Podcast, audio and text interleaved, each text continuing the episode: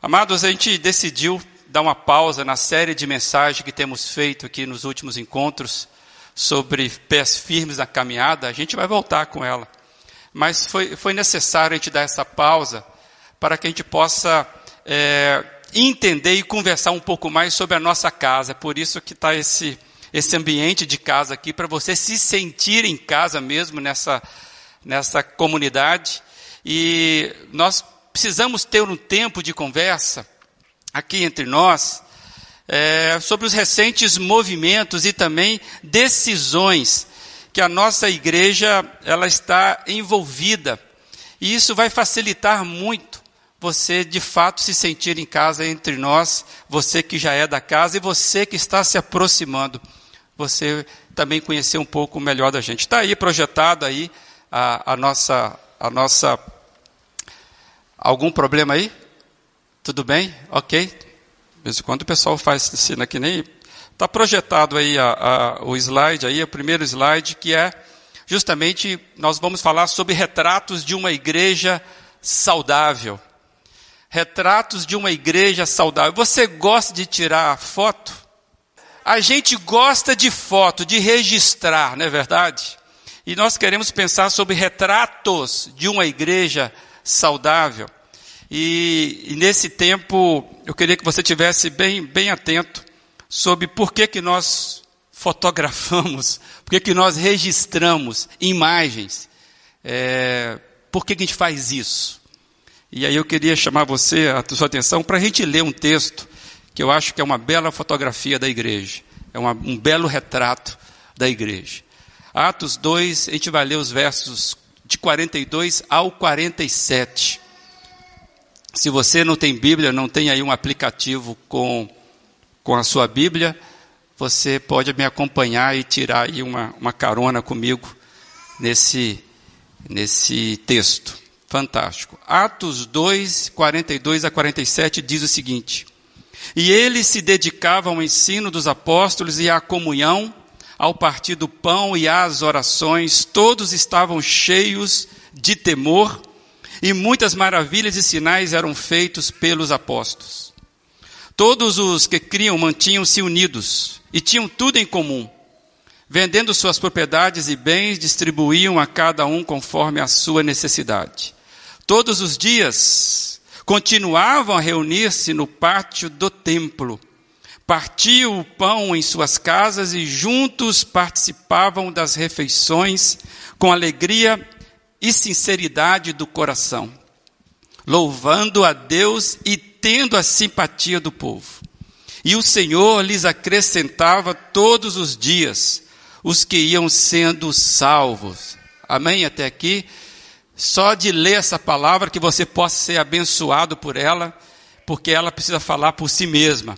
E a gente quer aqui não atrapalhar essa palavra, mas facilitar o nosso entendimento. Então vamos pedir que o Senhor seja compassivo comigo e com você no entendimento dessa palavra. Nós iremos apenas pensar algumas coisas. Amados, eu entendo que aqui nós temos o retrato do perfil de uma igreja e uma igreja que está nascendo. Eu me lembro que eu fui para a sala de parto para registrar os meus filhos nascendo. É, e, e isso é comum. A gente quer registrar. E aqui está o retrato da igreja que está nascendo lá em Jerusalém, no início da caminhada da era cristã. Aqui está o histórico daquilo que veio acontecendo num algo que até então não existia. A igreja é algo novo que estava acontecendo. E é interessante que na narrativa de, de Atos, quem escreve é Lucas, e na sua narrativa, ele fala que a igreja que nasce em Jerusalém, ele, ele parece que ele escreve esses versos aqui como um resumo do que vai acontecer para frente. É, eu acho que a gente poderia dizer que, que que, que ele está fazendo aqui uma síntese de que no capítulo 2, depois que ele conta da manifestação do que aconteceu, Jesus é assunto aos céus, há uma reunião dos primeiros ali que recebe o Espírito Santo e aí há uma proclamação da mensagem num primeiro primeira transmissão multilingüe da história, e aí o pessoal fica alvoroçado, é o nascimento da igreja sendo registrado.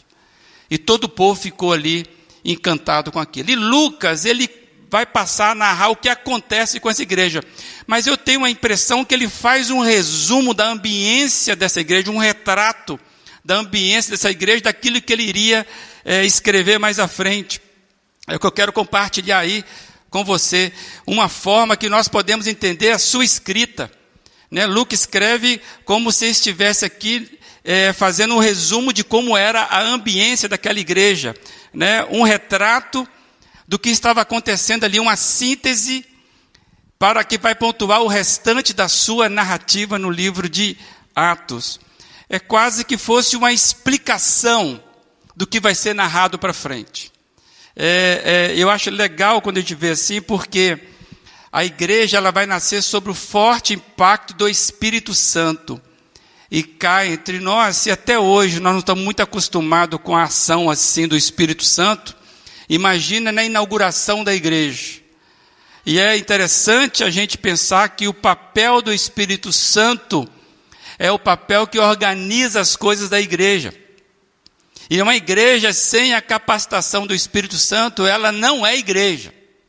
E essa igreja, ela nasce, Lucas registra o que, que o Espírito Santo fez com aquelas pessoas. E esse retrato que ele tira, você olha para esse retrato, e ele quer comunicar para nós, para mim, para você, a ambiência, como que esse pessoal era. Amados, geralmente nós queremos registrar ou deixar registrados momentos importantes da nossa vida. É ou não é verdade? Mesmo com a banalização das selfies, né, que, que os, os nossos smartphones aí nos trouxeram, a gente tira foto de tudo quanto há, mas no geral nós publicamos ou registramos aquilo que nós julgamos importante para nós. E o que Lucas está fazendo é isso. Ele está registrando, ele está tirando uma foto.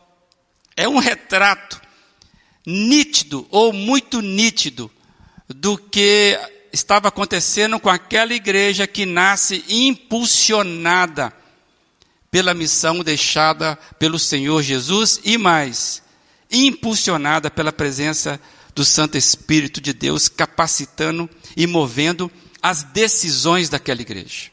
Amados, uma igreja precisa ser movimentada, precisa decidir sobre a orientação do Espírito Santo. Por isso que nenhum programa, por mais bem feito que seja, se ele não for inspirado, se ele não for alicerçado pela vida do Espírito Santo, nós não seremos aquilo que de fato nós precisamos ser como igreja. Por isso que a gente precisa olhar para esse retrato. Porque o retrato que Lucas está fazendo é, olha, isso que estava acontecendo ali naquele povo. Amados, eu quero deixar uma frase do, do, do John Stott, uma frase muito interessante, no seu livro Sinais de uma Igreja Viva, ele diz o seguinte: precisamos ter a mesma perspectiva de igreja que Jesus tinha e descobrir a visão de uma igreja viva, renovada pelo Espírito Santo, tal como foi nos seus primeiros tempos. Amados, este é um alerta e ele é fundamental para mim e para você, que somos de uma igreja, para nós estarmos atentos a que existe uma visão, existe um retrato que Jesus pensou para nós, a visão de que Jesus tinha para a sua igreja. Amado, nós não podemos deixar de conduzir para outras motivações menores, outras motivações desfocadas daquilo que Jesus idealizou para a igreja, que Jesus pensou para a igreja, a visão de Jesus para a igreja. Amados, é o retrato que nós vemos da igreja, nascente no primeiro século da nossa era, nos ajuda a ver como deve ser a ambiência de uma igreja saudável, de uma igreja preocupada, de uma igreja sensível com o propósito ou os propósitos da sua existência. Uma igreja precisa saber disso. E o retrato que Lucas tira da igreja nascente do século, lá no primeiro século, nos ajuda a entendermos como é uma igreja que sabe do seu propósito. Amados, uma igreja que é focada no foco do seu idealizador, focada no foco daquele que sonhou com ela, daquele que a criou, que a idealizou.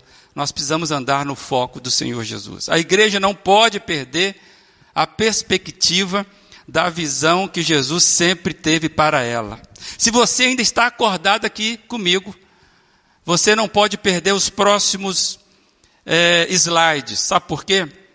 É, porque, amados, a gente quer nos próximos três domingos, todos os domingos de fevereiro, nós falarmos do que eu acho que valeria a pena nós conversarmos sobre esse retrato e refletir sobre alguns aspectos dele. Você já pegou uma foto e você começa a olhar para a foto e fala: Olha, como é que eu estava magrinho. Olha a tia Maria, como é que ela estava sorridente. E você vai identificando. Eu que não sou da sua família, não consigo identificar as pessoas. Aí você vai mostrando para mim. Olha como é que era o fulano de tal. Puxa vida. Vocês não me iam reconhecer na foto do meu casamento. Vocês que me conhecem atualmente. Eu estava completamente diferente. A Jane, a mesma coisa, mas eu completamente diferente. É, e você sabe o que é isso. Mas os de casa reconhecem e vão dizendo: aqui está Fulano, Cicrano, Beltrano, e você fala: não acredito que seja, é, é verdade. Então, amado, eu já tive 65 quilos, cabelo preto, acredite, é verdade. então, o que eu quero trazer é que você é da igreja, você já teve experiência com o Senhor Jesus.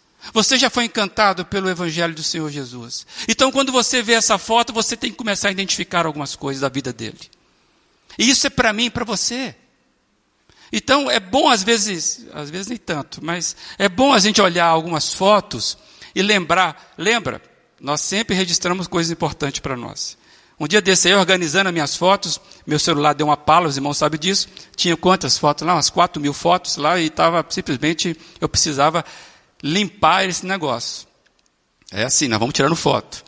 E eu comecei a ver fotos de viagem que nós fizemos com nossos filhos, né? fotos do aniversário do Jane, foto é, do meus 50 anos, estava aqui ainda no meu, é, no meu celular.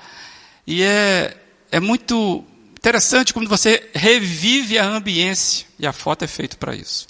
E eu queria chamar a sua atenção que nós vamos falar nos próximos domingos sobre algumas características dessa foto que Lucas tirou, esse retrato que Lucas tirou da igreja. Mas hoje eu quero destacar, pensar apenas dois fundamentais que eu acho que vale a pena nós vermos duas características, duas perspectivas que eu percebo no texto bíblico. E está aí para os amados, que é ensino e comunhão. O texto diz que ele se dedicava ao ensino dos apóstolos e à comunhão, dedicação. Dedicação é esforço. Dedicação é foco. Amados, aqui estão duas expressões que notoriamente são reconhecidas na caminhada da igreja na história. Se você lembrar bem, nós não vamos fazer nenhum retrospecto aqui histórico, apesar que valeria a pena, mas a igreja, por exemplo, é local onde as pessoas sempre foram para aprender algo novo ou aprender algumas coisas para suas vidas. As pessoas sempre, até hoje, as pessoas buscam a igreja atrás de conhecimento, atrás de algo que ela não tem. E a igreja, na caminhada histórica dela, sempre foi um local onde as pessoas buscam, a buscam por causa de ensino, por exemplo. E se nós pensarmos, as universidades que nasceram na Idade Média nasceram pelas mãos da igreja. Então a igreja tem esse perfil. Jesus, por exemplo, ele foi reconhecidamente como mestre, ele foi de fato reconhecido. Você abre a Bíblia e você vê as pessoas reconhecendo Jesus como mestre. E até hoje, as pessoas, mesmo que não aceitem ou que não aceitam Jesus como divino, como o próprio Deus encarnado, muita gente reconhece Jesus como um grande mestre, aquele que sabia ensinar. A tradição da igreja é uma tradição de ensino. E a igreja nasce impulsionada por isso. O ensino é parte integrante da igreja. E quando você pensa em ensino, pelo menos comigo é assim. Isso me remete, ou deveria nos remeter, à chamada grande comissão, que está lá em Mateus, no final do, do livro de Mateus, quando Jesus está indo embora, ele deixa a chamada grande comissão, que está essa grande comissão, na verdade, ela está repleta nos outros evangelhos de outra forma, semelhante, mas esse compêndio ficou bom e eu acho que vale a pena a gente lembrar da grande comissão. Está aí Jesus dizendo: portanto, vão e façam discípulos de todas as nações, batizando-os em nome do Pai, do Filho e do Espírito Santo. Aí vem. Ensinando-os a obedecer tudo que eu lhes ordenei e eu estarei sempre com vocês até os fins dos tempos. Palavra do Senhor Jesus para a igreja dele. Amados, ensinar, ensinar o quê? O que nós aprendemos de Jesus, o que nós aprendemos acerca de Jesus e o que nós aprendemos com Jesus, de caminhar com Ele, vida pessoal. A igreja, ela precisa ensinar sobre uma pessoa que caminha, porque ele diz: Estarei convosco até o fim dos tempos. E aqui já entra uma chave para mim sobre o segundo ponto. Amado, nós sabemos que Jesus é o nosso modelo de ensino. Jesus é o nosso modelo, mas é o nosso conteúdo ao mesmo tempo e o nosso propósito. Ontem à noite estávamos aqui com a juventude falando que a nossa missão enquanto povo é sermos semelhantes a Jesus Cristo, é o nosso propósito. Então, o nosso ensino é acerca de Jesus, é de Jesus, o que nós recebemos de Jesus, mas é com Jesus, o que nós vamos vivendo com Ele. E aí, é interessante que eu vejo aqui que Jesus cumpriu exatamente o que ele prometeu. Jesus tinha dito que ele estaria conosco até os fins dos tempos. Essa é a garantia da comunhão. Então, na grande comissão, que você olha muito para o ensino, você precisa pensar ali que a garantia da comunhão da igreja é que Jesus falou: Eu vou estar com vocês. Amados, Ele vai estar conosco quando? Até os últimos dias. E Jesus cumpriu essa promessa. Jesus cumpriu essa promessa, ele enviou o Espírito Santo que quando você vai ler o Espírito Santo, é alguém do mesmo calibre, é alguém que vai estar agora caminhando dentro da gente, com a gente. Jesus, ele cumpre a promessa enviando o Espírito Santo, que passa a ser o guia, ligando o que na igreja? Ligando a verdade com a comunhão, com a unidade. É o Espírito Santo que faz isso, é o Espírito Santo que produz a harmonia na diversidade. Já que a gente não consegue, não tem como a gente separar ensino de comunhão na igreja. Na universidade você pode separar. Na administração você pode separar. Mas na igreja não. Porque o ensino ele é vivo, não é apenas teórico. E aí nós vemos que comunhão, amados, é essa outra característica está caminhando ao lado da verdade do ensino de uma igreja saudável. Amados, o que eu entendo é que a comunhão ela é fruto da presença do Espírito Santo na sua vida, na minha vida, na vida de uma igreja.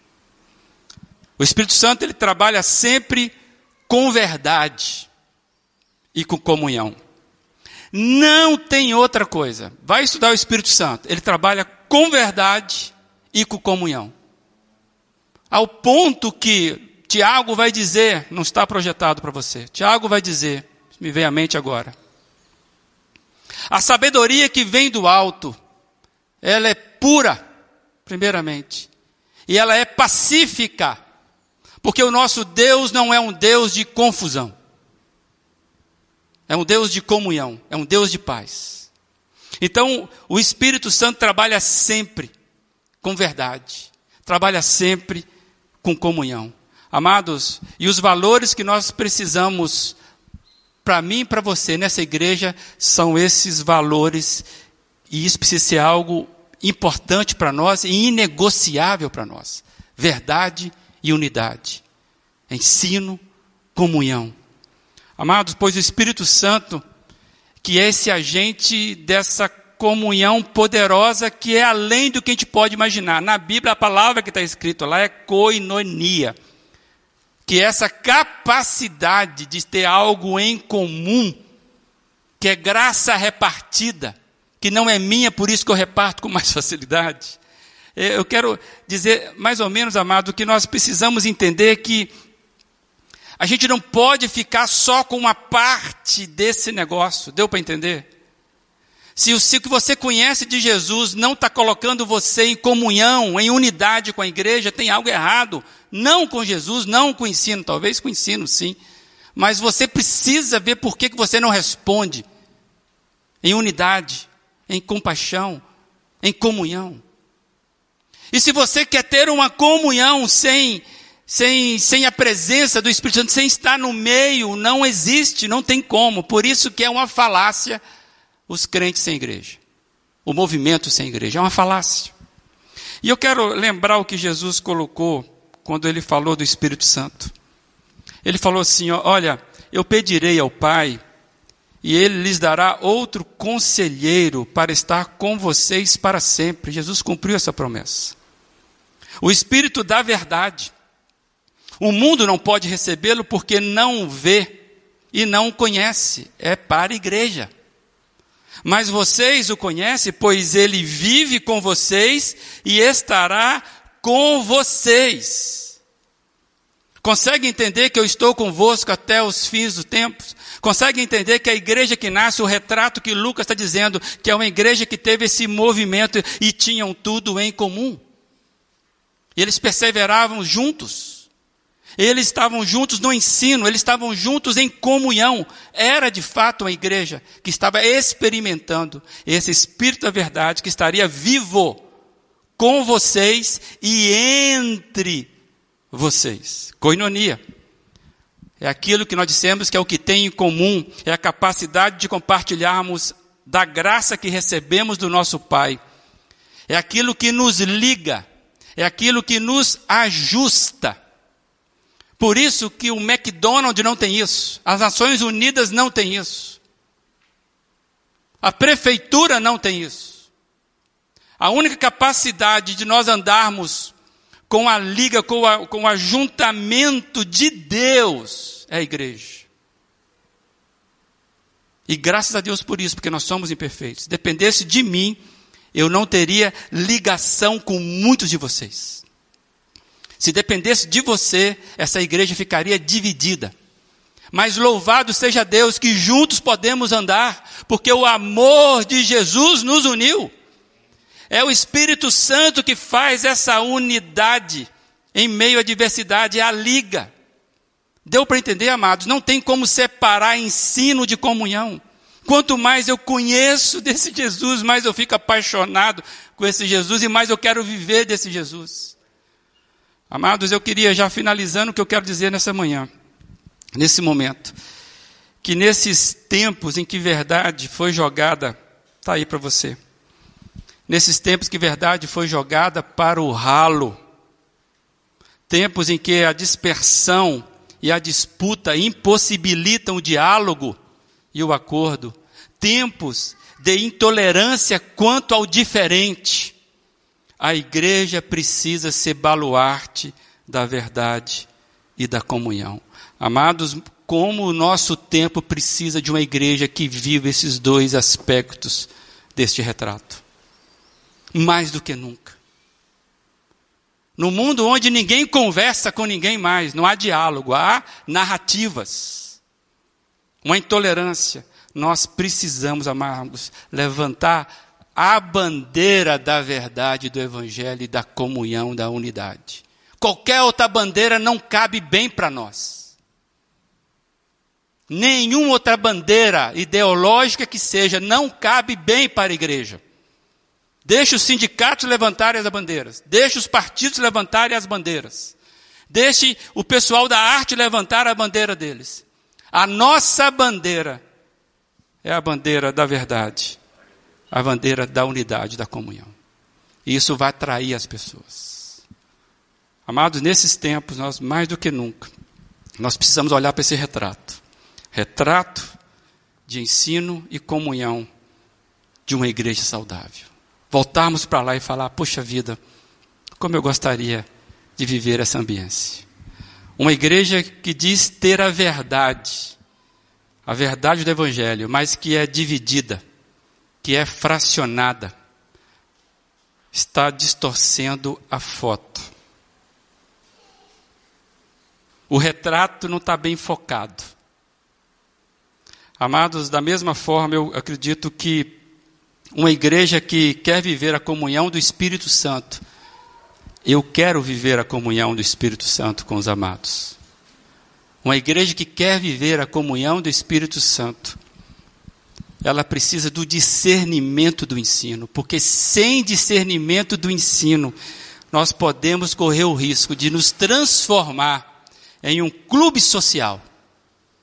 Ou ficará uma igreja sem o discernimento, ficará apenas com a coreografia com a estética.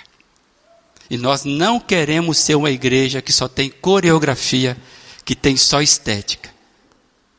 Isso aqui é para ajudar você a lembrar da ambiência. Casa. Eu tenho uma comunidade, eu tenho uma família. Mas se o Espírito Santo, se verdade e unidade não estiver em nós, se o ensino correto, a vivência com esse Espírito Santo, nós poderemos ficar só com a coreografia. Faz tudo certinho, mas sem vida.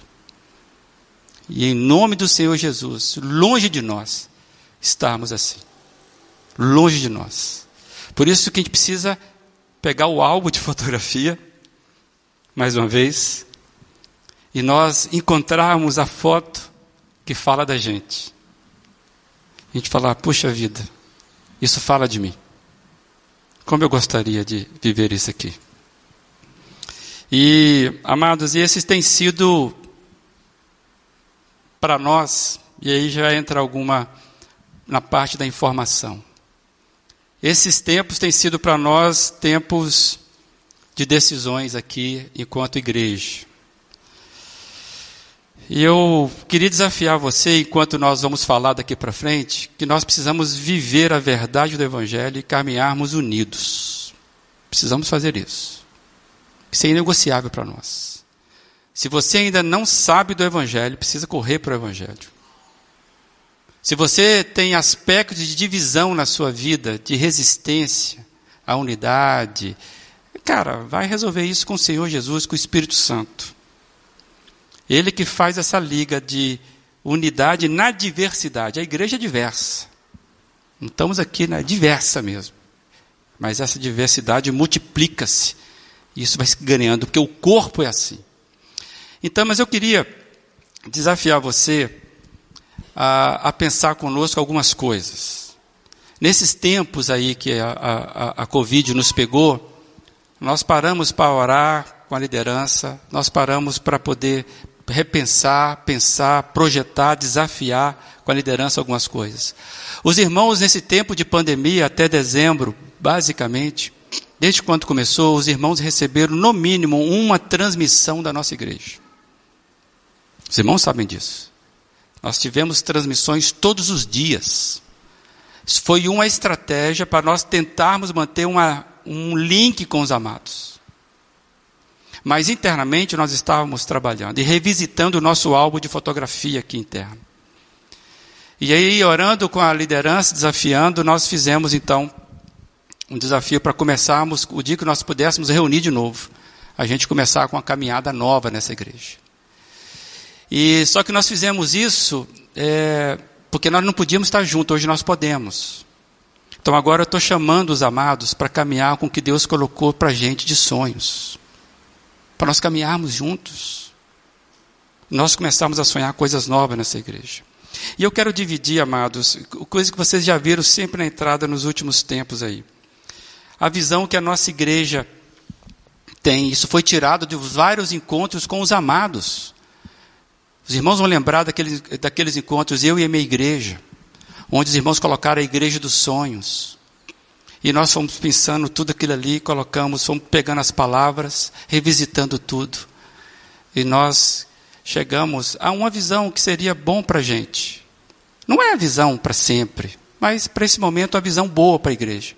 Eu queria dividir com você. Qual é a visão da igreja para esse tempo? Ser uma igreja amorosa.